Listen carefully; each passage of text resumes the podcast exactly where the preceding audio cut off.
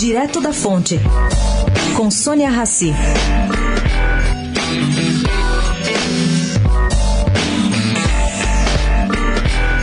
O presidente da Argentina, Maurício Macri, cancelou ontem vinda ao Brasil.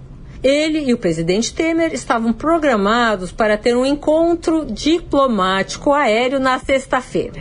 O que, que seria esse encontro? Eu vou explicar. O plano era descer em Brasília, viajar conversando com Temer até Viracopos e dali, por helicóptero, ir até Iperó, perto de Sorocaba, de onde voltaria Macri via Viracopos a Buenos Aires.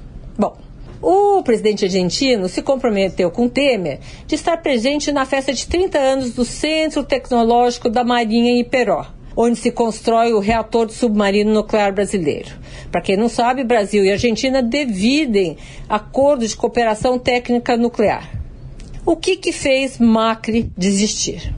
Fontes diplomáticas dão a entender que o clima de incerteza depois da paralisação dos caminhoneiros teria tirado o ânimo do presidente argentino.